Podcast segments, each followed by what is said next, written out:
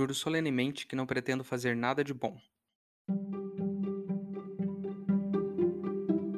E aí, seus trouxas, tudo bem? Meu nome é Emerson Silva e esse é o podcast para você deixar de ser trouxa. E como a gente faz isso? Lendo todos os livros de Harry Potter e ouvindo esse podcast, onde eu vou comentar cada um dos capítulos de cada um dos livros. Lembrando sempre que você pode fazer na ordem que você quiser.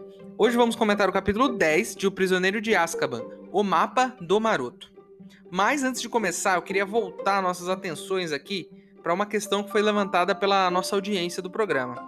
No capítulo anterior, o time da Sonserina pediu para não jogar, porque o apanhador deles, o Draco, estava com a mãozinha machucada. É, então a gente descobriu que isso é possível. Você pode pedir para não jogar porque alguém do seu time está machucado, certo? Sabemos também que em Harry Potter e a Pedra Filosofal, o time da Grifinória não ganhou a taça porque estava sem o Harry, que ficou lá hospitalizado por conta de ter lutado com coisa ruim, né? Certo? O time jogou com um a menos e perdeu. O que já é estranho jogar sem um jogador, mas deu para jogar e o Harry ficou lá hospitalizado. A questão é, se existe a possibilidade de pedir para não jogar, porque o seu apanhador não pode jogar, seja qual for o motivo, né? Por que não deu para fazer isso no primeiro livro? Alguém errou aí. Eu não sei se o técnico não pediu, que é o Olívio, eu não sei se a escola obrigou eles a jogarem sem um apanhador, eu não sei o que aconteceu. Mas se isso acontece no terceiro livro e o time pode não jogar porque o Draco tá machucado, deveria ser válido também pro primeiro livro, quando o Harry tava em coma e não podia jogar. Então, assim que ele acordasse, estivesse bem, fazia o jogo, certo? Faz sentido para vocês? Faz sentido para mim, a não ser que a escola tenha mudado essa regra é, ali entre o primeiro e o terceiro ano. Mas eu não sei se eles ficam mudando regra assim toda hora. Não é uma coisa que bruxo faz, eu acho. Sei lá. Fica aí a pergunta para vocês. Certo? Tendo dito isso, vamos para o capítulo de hoje.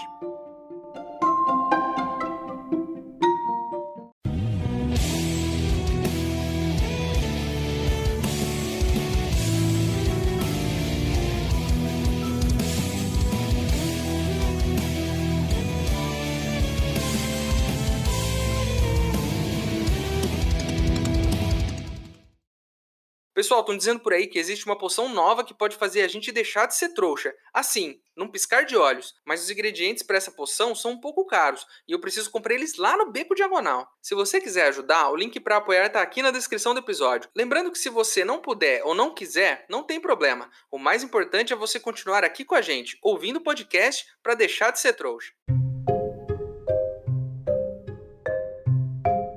O Harry tá lá na enfermaria, porque no final do último capítulo, né, ele foi hospitalizado porque foi atacado pelos dementadores. E a Nimbus 2000 foi totalmente estraçalhada. E ele se recusa a jogar a vassoura fora, mesmo que ela não tenha conserto. Não dá para fazer magia para consertar essa vassoura? Eles não consertam, por exemplo, os óculos do Harry o tempo todo, porque tá sempre quebrado? Será que um objeto mágico não pode ser consertado com magia, assim como um objeto trouxa, tipo os óculos? Enfim, uma pergunta aqui. Eu sou um trouxa e não entendo muito bem dessas regras. Além disso tudo, Harry lá na enfermaria recebeu vários presentinhos, né, enquanto ele tava lá internado. O Hagrid mandou um buquê de flores e a Gina mandou o presente mais fofo de todos os tempos. Um cartão que quando o Harry abre, a Gina canta uma musiquinha para ele. Olha só que legal esse cartãozinho. Só que o problema é que se o cartão ficar aberto, ela fica cantando em looping o tempo todo. E aí um presente legal fica extremamente irritante, né? Além disso, ele começa a repassar todo o lance das vozes, né? Porque quando ele estava sendo atacado pelos dementadores, ele estava ouvindo uns gritos, né? E umas risadas na, na memória dele. E aí ele meio que repassou isso, ele meio que chegou à conclusão de que era a mãe dele. Né, a mãe dele gritando e o Voldemort rindo na noite em que ela foi assassinada. Agora para pra pensar que tenso isso tudo, né? Tipo, você sofre um trauma e aí você acorda com uma memória reprimida do dia em que a sua mãe morreu. Então é bem pesado isso, né? Deixaria a maioria das pessoas assim sem dormir algumas noites. Mas depois de tudo isso, o Harry se recuperou, ele conseguiu, ele é um menino muito forte, se recuperou e voltou para as aulas, né? E é claro, no dia seguinte, assim que ele voltou para as aulas, o Draco tava lá zoando ele de novo, né? Fingindo que caía da vassoura, gritando dementador para todo lado, aquela coisa de sempre, né? Mas agora, por incrível que pareça, um, alguns dias depois do jogo, o braço dele tá bom, né? Agora ele tá com o braço de boa. Já tirou lá as ataduras, tá bem tranquilo já, né? Enquanto o Harry, a câmara secreta, quebrou, perdeu os ossos do braço, todos os ossos, e voltou tipo em dois, três dias, o Draco tá uns seis meses já com esse braço enfaixado aí, né? Fazendo essa manha toda, né? Eu já fiz isso. Quando eu era mais novo e eu me machucava, eu pegava umas bandagens que tinha em casa e eu enrolava assim em volta do, do machucado para fingir que eu tava doente, para minha mãe ir lá comprar alguma coisa para mim, um doce, um negócio. Né? Mas eu tinha 7 anos. O Draco já tem 13. Então, assim, Draco, tá na hora de superar isso, cara. Vamos, vamos, vamos pra frente, tá na hora de crescer. Eles chegam pra aula de defesa contra as artes das trevas e tá lá o professor Lupin, que ele voltou e ele tá um pouco melhor, né? Enfim, aí acaba a aula, né? E o Lupin chama o Harry para trocar uma ideia. A gente descobre algumas coisas interessantes sobre o Lupin. Primeiro, ele diz que o salgueiro lutador foi plantado na escola no ano em que ele chegou. Ele fala isso do nada? Não, ele fala porque eles estão falando sobre o Salgueiro ter destruído a vassoura do Harry. E aí ele fala: ah, o Salgueiro foi plantado no ano que eu cheguei aqui. Uma informação legal. E aí o Harry, ele quer conversar com o Lupin sobre algumas questões, principalmente sobre o Dementador. O Harry tá achando que os Dementadores atacaram ele porque consideram ele mais fraco. Mas o professor Lupin fala que isso não tem nada a ver, que ele só é mais afetado pelos Dementadores porque ele tem muitos horrores no passado dele, aconteceu muita coisa ruim no passado dele. E é por isso os Dementadores vão mais atrás dele o que faz muito sentido também, né? E a, a explicação do Lupin é, me convenceu, porque se o Dementador ataca quem tem algum tipo de memória ruim, pô, o Harry tá cheio de memória ruim, né? Todo ano tá acontecendo alguma coisa com esse menino aí, né? Inclusive, sabe, podiam ficar de olho aí, né? Prestar uma assistência maior pra esse menino aí dentro da escola, porque todo ano alguma coisa acontece com ele, velho. Não é possível. Além disso, o Lupin explica que se o Dementador faz isso por muito tempo com uma pessoa, ela fica toda zoada a esperança vai embora e a pessoa fica vazia, só com memória triste, sabe? E, e fica meio que fora de si, a pessoa enlouquece. A pergunta é, né, de quem foi a ideia genial de levar esse tipo de criatura para dentro de uma escola? É só isso que eu tenho é, a questionar aqui. Aí o Lupin também explica um pouquinho sobre Azkaban. Ele diz que Azkaban é uma fortaleza que fica numa ilha, uma ilhota, que é uma ilha bem pequenininha, que só cabe a, a prisão mesmo. E que ela nem precisaria ter paredes ou água para manter os prisioneiros lá dentro, porque eles acabam fechados dentro da própria cabeça. Tamanha loucura né, de estar tá perto dos dementadores o dia inteiro, né? O dia inteiro não, o tempo todo o dementador tá lá. E o cara vai enlouquecendo. Então assim, o cara nem o cara nem tem ânimo para fugir, né? No caso dos Sirius, os Dementadores deixam todo mundo de uma forma tão zoada que eles não conseguem nem ter vontade para fugir. Mas o Sirius não só aguentou ficar lá na cadeia lá há mais de 10 anos, como ele fugiu. A pergunta é, o que manteve o Sirius sóbrio por tanto tempo, com a cabeça no lugar por tanto tempo e com vontade de sair por tanto tempo? Porque os outros, né, os outros estão perdidos, estão, tipo, enlouquecidos já, os outros prisioneiros. E o Sirius conseguiu fugir. Aí o Harry, continuando o assunto, fala assim: pô, mas eu sou atacado toda hora, esses caras toda hora, não posso sair na rua aí que os caras vêm em cima de mim, velho. Toda hora esse negócio. Me ensina um jeito de eu me proteger deles, né? E o Lupin fala: olha, eu não quero ser um especialista em dementador aqui, mas eu tô vendo que você precisa de ajuda, então eu vou te dar uma mão. Mas só daqui três meses, porque por enquanto eu tenho que resolver umas coisas, corrigir umas provas, sei lá o que essa loucura do Lupin aí, né? Que tá sempre zoado, sempre, sempre com alguma coisa para resolver. Então o Harry vai aprender a se livrar de dementadores, mas só daqui três meses. Então até lá, se ele for atacado, o problema dele. O Natal tá chegando, a escola tá sendo decorada, árvores de Natal, é, é, enfeites por toda a escola e tudo mais, né? E, e, nesse ano, o Rony e Hermione vão ficar no castelo com o Harry, né? Provavelmente para fazer companhia para ele, porque ele tá meio, né, meio zoado da cabeça. Mas, além disso, é, eles vão ter mais um passeio para Hogsmeade. E o Harry não vai de novo, porque ele ainda não tem autorização. Talvez ele nunca consiga essa autorização, né? Porque o tio Walter vai assinar agora? Não assinou ano passado, vai assinar agora? Ele vai ter que dar um jeito de conseguir assinatura pro ano que vem, senão ele nunca vai nessa cidade, né? Aí a gente chega no dia da visita a Hogsmeade, né? E o Harry tá lá, sozinho, a escola vazia, todo mundo saiu. Aquela tristeza, né? Mas, no meio dessa tristeza toda, ele esbarra com o Fred e o Jorge lá, pelos corredores. E aí eles chamam o Harry de canto, né? Aquele clássico papo de quem vai falar alguma coisa que não devia. Pô, vem aqui, vem aqui, vamos conversar. Vamos conversar aqui baixinho. E eles mostram para ele um pedaço de pergaminho, que é um pedaço de papel, um quadradão assim, né? Vazio, não tem nada escrito. E aí o Harry se pergunta, né? Pô, o que que é isso, né? Os gêmeos falam: Esse aqui, Harry, é o segredo do nosso sucesso. E aí eu fiquei me perguntando: será que tem alguma substância proibida dentro desse papel? Não, não tem, é só um papel mesmo. Aí eles contam a história de que no primeiro ano eles foram levados para a sala do Filch, porque estouraram umas bombas de bosta lá pelo castelo. Inclusive, o que é uma bomba de bosta, né? Deve ser, no mínimo, uma coisa muito fedida. Aí o Filch levou eles para a sala dele, ficou lá ameaçando eles, e eles viram que no cantinho, numa gaveta do Filch, tinham coisas confiscadas dos alunos. Eles foram lá dar uma olhada e acharam esse papel. E aí roubaram do Filch, né? Mas o que faz esse papel? O que faz? Bem, como diz o próprio título desse capítulo, esse papel é um mapa do maroto. E segundo os gêmeos, esse papel ensinou a eles mais do que qualquer professor da escola. E eu acredito, porque tem uns professores em Hogwarts que, pô, não dá, né, velho? Tem uns aí que não dá. Ano passado, por exemplo, o Lockhart, né? Qualquer pedaço de papel sem nada ensina mais que o Lockhart. E aí o Fred puxou a varinha, encostou no mapa e falou: Juro solenemente não fazer nada de bom. E aí o papel, ele começa a se transformar. E aí começam a aparecer corredores, é, cômodos. E é um mapa da escola inteira, de todos os lugares, com pontinhos. E esse é o detalhe mais legal: com pontinhos que mostram onde as pessoas estão, com o nome delas escrito em cima. E tá lá o pontinho do, do não sei quem, do Filch andando, passando por um corredor. Tá tudo lá, cara. E o mais impressionante tem uma série de passagens secretas no castelo e elas estão nesse mapa. Inclusive, várias delas, a maioria, leva para Hogsmeade.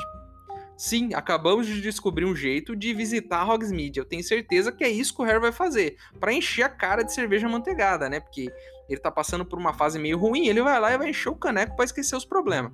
Mas espera aí, antes de se empolgar, lembra aí que você é um trouxa e o máximo que você vai ter é um aplicativo de celular que te mostra alguns passos que você deu durante o dia. Nada mais além disso, né? Nada comparado a esse mapa.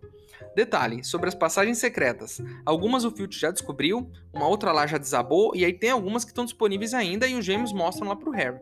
Né? Então, assim, vai nessas aqui, Harry, que essas aqui estão de boa, né? E um detalhe muito importante: depois que você usa o mapa, você tem que dizer mal feito, feito. E aí o mapa se apaga e vira de novo aquele papel que, né, não levanta nenhum tipo de suspeita, é só um papel mesmo. Aí o Harry fica meio encanado ele se lembra de que o Sr. Weasley falou uma vez que nunca confie em nada que pode pensar e não tem um cérebro. Um conselho muito importante para alguém que no ano passado estava escrevendo num diário maligno, né? Então o Harry aprendeu a lição e ele tá pensando nisso. Mas no final ele chega à conclusão do seguinte: os gêmeos já estão usando há um tempão não aconteceu nada. Então, comigo, comigo vai ser diferente. E esse é o principal erro do ser humano: achar que com ele, exclusivamente com ele, as coisas vão ser diferentes.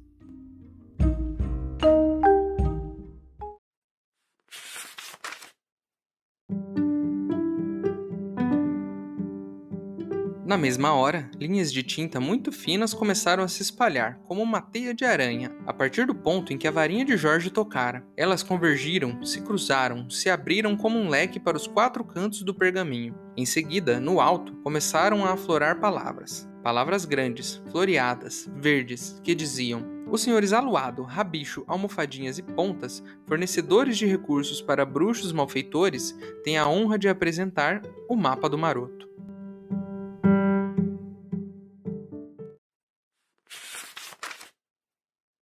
Ei, seu trouxa, se você tá curtindo o podcast, não se esqueça de deixar uma avaliação na ferramenta que você estiver ouvindo, caso ela tenha esse recurso, é claro. Assim o programa ganha uma moral e chega ainda mais trouxas como você.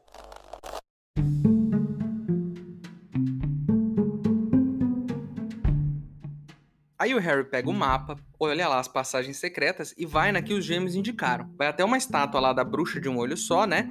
E o Harry entra por trás da estátua e escorrega até um túnel bem fechado que fica lá embaixo. Então escorrega para baixo mesmo, como se fosse num tubo, que nem o que ele escorregou no passado lá para ir para a câmara secreta. Andar nesse espaço fechado e, e subterrâneo me lembrou de uma história. Eu vou contar aqui algo totalmente irresponsável que eu fiz na minha infância. Então, por favor, pessoal, não façam isso. Mas eu preciso contar porque é uma história meio tensa. Quando eu tinha uns 8 anos, a prefeitura começou a construir um bairro meio que perto do meu. Sabe quando eles vão construir toda a estrutura para o bairro começar a funcionar? Então, o bairro do lado do meu tava, estavam construindo, fazendo as calçadas, essas coisas. E, e, e o que você precisa construir num bairro novo? Tubulação de esgoto. Dentre as várias coisas, é claro. E aí é uns canão bem grande. Imagina um cano bem grande, que não, é de plástico, é um tubo de concreto. E aí são vários tubos que eles vão conectando uns aos outros, e aí futuramente o esgoto vai passar ali embaixo, né? E, assim, uma criança pequena passa certinho lá dentro. E aí eles estavam cavando o chão e conectando esses tubos e depois cobrindo de terra, né? Quilômetros disso, o bairro todo. Seu bairro deve ter isso, inclusive. É, e por conta das obras, tinha uns espaços abertos, onde eles, por exemplo, imagina que eles conectaram o último tubo, tem um espaço aberto para eles conectarem o próximo e depois enterrarem o próximo, né? E aí um amigo meu, um super gênio, inventou de a gente dar um rolê nesses tubos internos da tubulação. E aí quem foi idiota que aceitou ir com ele? Sim, fui eu. Acho que a gente andou tipo uns 300 metros de tubo. A gente atravessou tipo um quarteirão por baixo da terra. E é bem baixo, viu? É bem fundo. Sem lanterna, sem supervisão de um adulto, andando aleatoriamente sem saber se ia ter um lugar para sair do outro lado. Por sorte, a gente saiu vivo do outro lado, mas até hoje eu me lembro com um terror inacreditável sobre essa história. Naquele dia eu não fiquei tão tenso, mas imagine eu pensando hoje sobre isso. Se algum trator tivesse fechado esse tubo, eu estaria lá até hoje, só o esqueletinho. Então, só de pensar no Harry ali embaixo, no subterrâneo, com a luz da varinha, isso já me dá um frio na barriga. Mas eu tenho muita fé que essa passagem é segura porque os gêmeos usaram por muito tempo. Então, vamos com o Harry até o final que vai dar certo. Só para lembrar aqui que, né, que essa tubulação que a gente andou, ela ainda estava sendo construída, então não tinha lá o esgoto correndo lá dentro, né? Então ela, ela, ela era sequinha e muito mal arejada, então mal dava para respirar, foi terrível, foi terrível. Enfim, depois de uma hora mais ou menos, o Harry chega, né, nos degraus de pedra e ele sobe. Ele vai subindo esses degraus e ele sai num alçapão que fica no estoque da Dedos de Mel, que é a loja de doces. Sobe mais umas escadas e tal e pum, dentro da loja. Chegou dentro da loja, né? E o lugar é top, velho. Tem doce para todo lado, tem chocolate, tem bala, tem uma parede inteira só de feijõezinhos de todos os sabores. Tem um negócio maravilhoso que se chama diabinho de pimenta que você come e cospe fogo. Eu quero um estoque desse negócio e, e só doce top. Eu já tô salivando aqui só de pensar. E aí o Harry tá lá andando pela loja e tal, e acha o Rony e a Hermione. Eles estão lá escolhendo os doces para levar. E aí o, eles ficam impressionados, né? Eles veem o Harry, ficam impressionados dele tá lá. E, e, o Harry explica, né? Tudo o que aconteceu, o negócio do mapa e tal. E aí o Rony, ele fica indignado, porque os irmãos não deram esse mapa para ele, deram pro Harry. E isso eu concordo com o Rony, né? Porque ele é irmão. Mas os caras deram pro Harry porque o Harry precisava mais, né? No final das contas. E a Hermione, ao contrário do Rony, acha isso um absurdo e acha que o Harry deveria devolver esse mapa para os professores. E aí eu discordo da Hermione, porque o cara tem um negócio aqui, velho. Um negócio que mostra onde tá todo mundo. Então, se tem uma ferramenta mais legal do que uma capa da invisibilidade, é um mapa que te mostra onde estão todas as pessoas do castelo. Inclusive, isso me faz pensar em uma coisa. No ano passado, quando os alunos estavam sendo atacados, o mapa mostraria o basilisco? E a pergunta que não quer calar: se o mapa mostrasse o basilisco e os gêmeos pudessem ver o basilisco, por que eles não deram uma investigada na época para descobrir quem estava atacando os alunos? É estranho, porque com um mapa desses na mão, o livro anterior teria sido resolvido um pouquinho mais rápido, hein? Daria para ver quem que tava andando ali no meio da noite, quem que pichou a parede, quem que, que quem que tava perto do aluno ali quando ele foi atacado. Se tivesse na mão do Harry esse mapa, no ano passado, ele teria descoberto o, o mistério muito mais rápido, hein? E como eu já tinha dito, o Harry foi para Hogsmeade para quê? Para encher a cara né? E aí o que, que eles fazem? Eles vão encher a cara. Eles vão lá pro Três Vassouras, que é o bar, encher a cara de cerveja manteigada, né? E, e aí eles chegam lá, o, o Rony vai lá pedir a cerveja pra tal da Madame Rosmerta, né? Que é a dona do bar. Ele fica até vermelho, né? De ter que ir lá pedir a cerveja pra ela, né? E, e, provavelmente o Rony está afim de Madame Rosmerta. E aí, no meio disso tudo, dessa festa, eles lá bebendo cerveja manteigada. Lembrando que a cerveja quente é manteigada, então ela é boa por esse momento de frio, né? Entra no bar a professora McGonagall, o Hagrid e o professor Flitwick. Ah, e também o ministro da magia, o Cornélio Fudge. E aí eles se sentam lá, né, numa mesinha, pede lá as manguaças, né?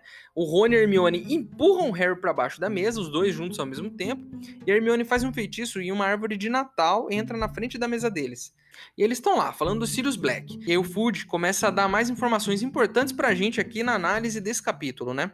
Ele diz que o Sirius, além de matar toda aquela galera no meio da rua, que a gente já sabe que ele diz que o Sirius fez coisa muito pior.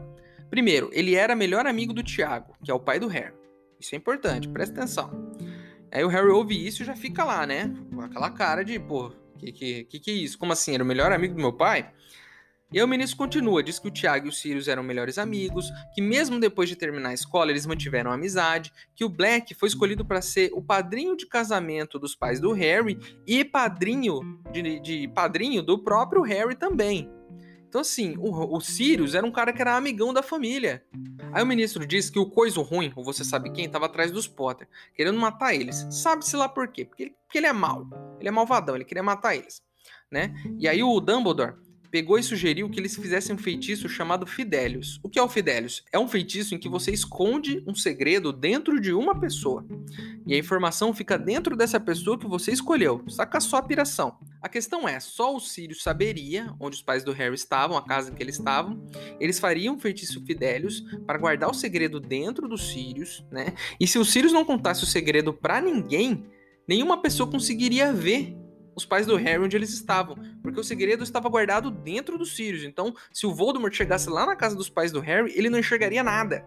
Ele ia enfiar a cabeça lá pela porta e não ia ver eles, né? É um feitiço bem interessante. O Dumbledore se ofereceu para guardar o segredo dentro dele, para ser o fiel do segredo, né? Que é a pessoa que guarda o segredo. Mas o, os Potter, eles fizeram questão de que fosse os Sirius, né? Que o, o segredo ficasse nos Sirius. É, então, a questão é a seguinte: o Sirius era o guardião desse segredo. E como o Voldemort conseguiu chegar até os pais do Harry e matar eles, então o Sirius contou. Então o Sirius traiu os pais do Harry. E aí o Hagrid conta que chegou lá naquela noite, que nem suspeitava que o Sirius tinha feito aquilo, contado o segredo, que aí o Hagrid resgatou o Harry no meio dos escombros da casa, que aí ele pediu a moto emprestada pro Sirius sem desconfiar de nada, e foi com essa moto até a Rua dos Alfeneiros entregar o Harry pro Dumbledore. Lembram disso no primeiro livro? O primeiro livro começa nesse ponto. Então quer dizer que aconteceu tudo, o Sirius contou o segredo pro Voldemort, ele foi lá, matou os pais do Harry Harry, tentou matar o Harry, deu ruim para ele. E aí, um pouco depois, o, o Hagrid chega, tá tudo destruído, pega o bebê Harry, pede a moto emprestada pro Sirius sem desconfiar de nada e leva o bebê Harry lá pra Rua dos Alfeneiros e entrega pro Dumbledore. E aí é quando começa o primeiro livro, quando o Dumbledore deixa o Harry na porta dos tios. Então foi meio que essa sequência dos fatos aí, né? E ninguém suspeitava de nada.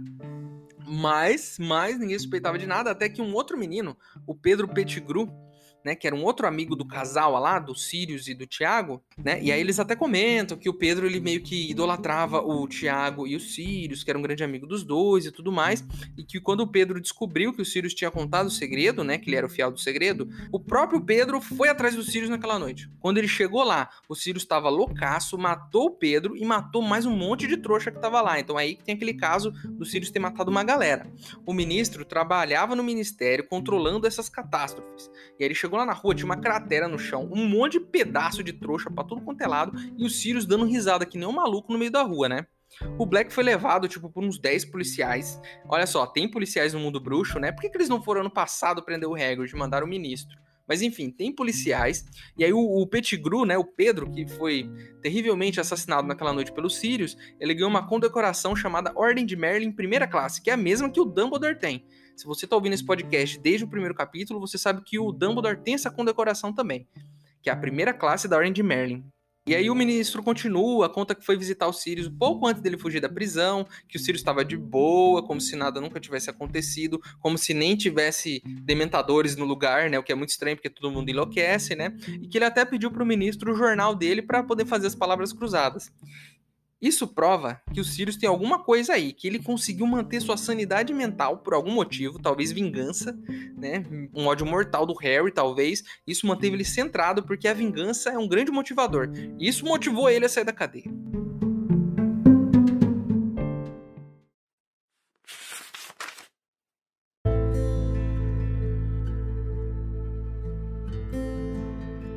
Eu o encontrei, rosnou Hagrid.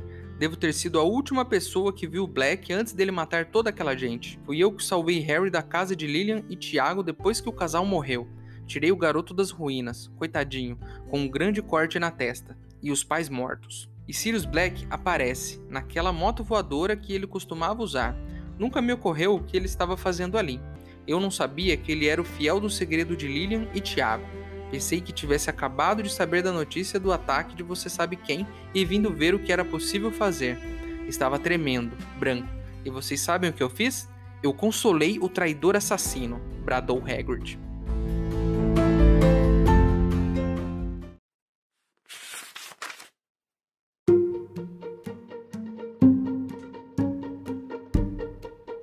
Terminamos mais um capítulo de O Prisioneiro de Azkaban, um monte de informação, um monte de coisa acontecendo. Agora o Harry tem um mapa super útil e agora ele descobriu que o Sirius traiu os pais dele, o que eu tenho um pouco de receio agora do que vai acontecer, porque, né, imagina o Harry com essa informação. É por isso que lá no começo o ministro estava com medo de que o Harry fosse atrás do Black. Agora ele tem um motivo para ir atrás. E agora estamos todos tensos porque provavelmente o Harry vai ficar puto e vai começar a ir atrás desse cara para tentar acertar as contas, né? O que pode ser um problemão de novo, né? O menino Harry não tem descanso. Mas só vamos descobrir nos próximos episódios.